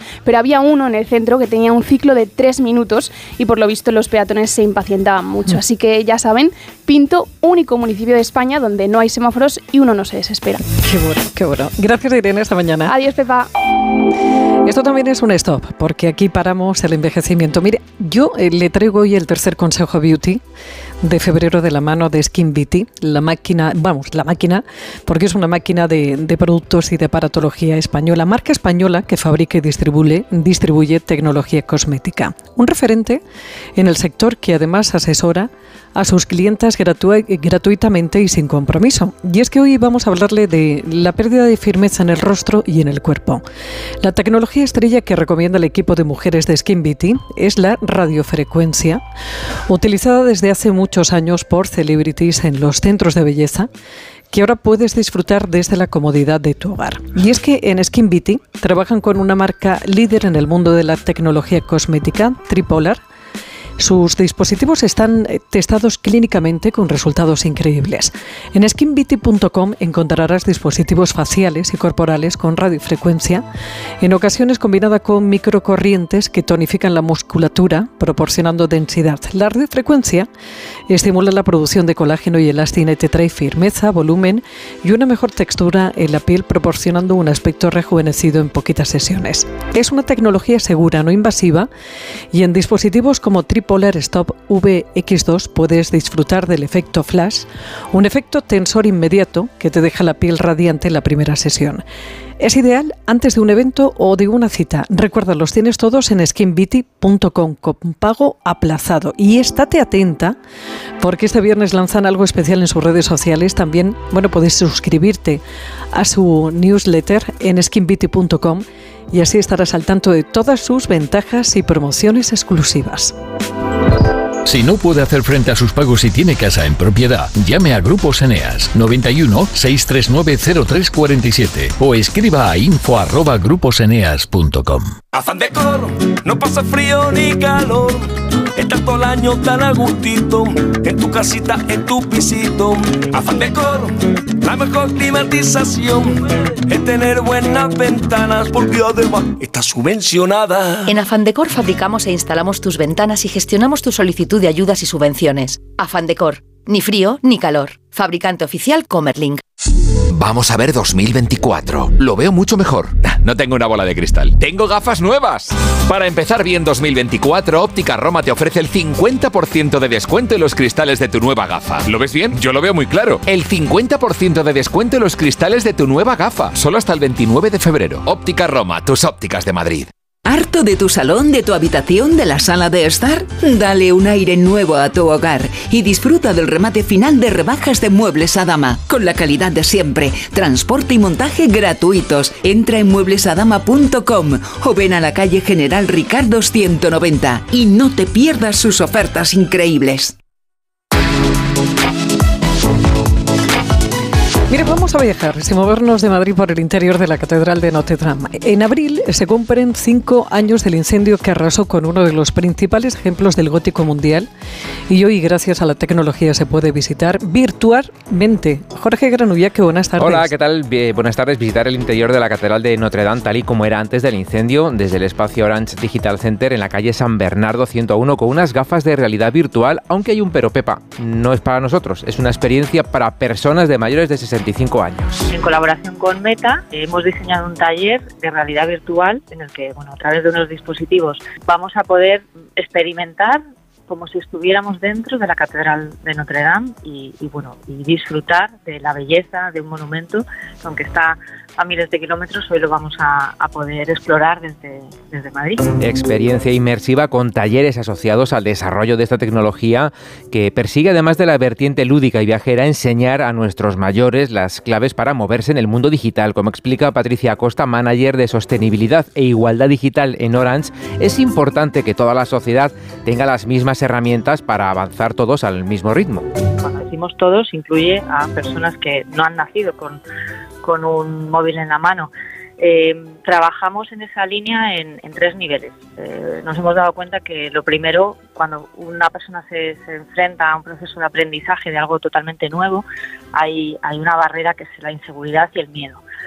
Por lo tanto, en estos talleres lo primero que trabajamos es eh, que se sientan seguros, que conozcan los riesgos eh, y que sepan cómo, eh, cómo protegerse de ellos. Consolidada la seguridad, importante para las personas mayores ser autónomos y no depender de hijos o nietos para realizar acciones cotidianas, mantener el ritmo de la sociedad. que les va a permitir llegar al tercer nivel, que para nosotros es este, es el de disfrutar, el de aprovechar todas las oportunidades que la tecnología les puede ofrecer, pues para luchar contra la soledad no deseada, para socializar, para mantenerse informados, todo lo que el mundo digital ofrece a, cual- a cualquier persona. Y pregunta de trivial, a ver si adivináis, porque ya lo hemos contado varias veces en el programa. ¿Qué es lo que más fascina aprender a las personas mayores? Nos comentaba precisamente eh, una de las personas que asiste hoy a, a esta experiencia que ella entró en, en el taller de mayores conectados precisamente para hacer Bizum, porque es, es una mujer que es escritora y para poder eh, vender su libro quería aprender a, a hacerlo por Bizum. Los talleres y las experiencias de mayores conectados son libres y gratuitas. En el Orange Digital Center de San Bernardo son dos martes al mes y también en otros puntos de la capital de Orange para viajar hasta Notre Dame sin movernos de la silla. Mira, te voy a hablar yo a ti de Notre Dame, pero de otra Notre Dame. De otra catedral. Hasta mañana. Adiós. Jorge. Y nos recanto que estamos, Avenida Somos Tierra número 18 de San Sebastián de los Reyes. Hoy las comuniones, Juan, qué cerquita están. Sí. Bautizos, celebraciones. ¿Cómo puede ser que un martes tengáis un eventazo esta tarde aquí? Mm, Bueno, pues porque estamos ahí, estamos ahí. ¿Cuántas personas? Eh, 90. 90 personas. Sí, un cóctel que tengo para 90 personas. A las 7 de la tarde están aquí ya todos. Y estos son ese, bueno, no hace mucho también hubo otro, ¿no? Sí, sí, hago mucho tipo de cóctel allí para... para bueno, los, los salones es que se prestan para ello. O sea, que ahora mismo es de un cóctel de pie, están muy cómodos, eh, con muchas mesas así alrededor y, y centrada, ¿no? Para que se apoyen, para que estén... Y claro, vienen, pues darán un curso primero, que dan un curso de media hora, y luego les damos ese cóctel. Sí, sí. Oye, y la gente que esté pensando ahora, pues yo qué sé, eh, un lugar para celebrar la comunión o algún tipo de evento, ¿hasta Sí. cuánta gente puede acoger eh, o recanto? Mm, Bueno, verdaderamente tú, no, tú miras de donde estamos sentados y, y no estás viendo nada de ese cóctel que está montado ahora mismo. ¿Dónde está? ¿Aquí en de, esta parte? de- de esa pared para allá. ¿En serio? Yo lo he visto. Qué fuerte. Ocupa menos de la mitad. Pero si yo, si yo es abro el esta pared, abro esta. Bueno, esto aquí es corredero, también está Todo, si lo haces todo diáfano aquí. Aquí, ¿cuánta gente cabe? De pie, muchísima. Muchísima, 200, 300 personas, muchísima. Qué barbaridad, Sí, sí. Qué barbaridad. Bueno, ¿y para comuniones tenéis algún hueco? Bueno, la verdad es que, bueno, mm, que nos llamen, que nos llamen porque a lo mejor pues, se puede hacer, depende de la cantidad de personas que sean, pero sí es cierto que ya todos los sábados y, pues, y bastantes domingos de- del mes de mayo y abril y, ju- y, y junio, pues ya hay tres, cuatro, dos, todos los, no son comuniones muy grandes, son comuniones de una, una de 40, otros de 20, de 30, pero sí hay tres o cuatro comuniones diarias. Bueno, usted llame, yo ve que seguro, seguro que una solución le dan. Al- Algo, algo haríamos. Y véngase para acá a comer, y si no el fin de semana, cuando usted quiera. Estamos en la avenida Somosierra, número 18 de San Sebastián de los Reyes, y también en la calle Menorca, número 39, ahí encuentra también Ogrelo. Hasta la semana que viene, Juan. Muchas gracias. Y antes de marcharnos, ¿qué? Pues mira, muy rápidamente te voy a contar. Tengo el dato de los embalses. 18 hectómetros cúbicos arriba, 10 puntos mejor que hace un año y estamos al 78,50% del agua embalsada. 500 organizaciones. Próximo 10 de marzo, domingo, con el lema Sí a la vida humana. El teletrabajo, un 22,7%. Impresionante el Hospital Niño Jesús sobre un ensayo clínico sobre epilepsia. Bueno, que nos marchamos, eh, nos marchamos, bueno, lo del teletrabajo, si es usted uno de los agraciados, ya sabe, mañana la cosa va a estar complicada en el centro de Madrid con esa manifestación de los agricultores que previsiblemente llegarán al Ministerio a las 2 de la tarde. Pase una feliz tarde y mañana más. Más de uno Madrid. Onda Cero.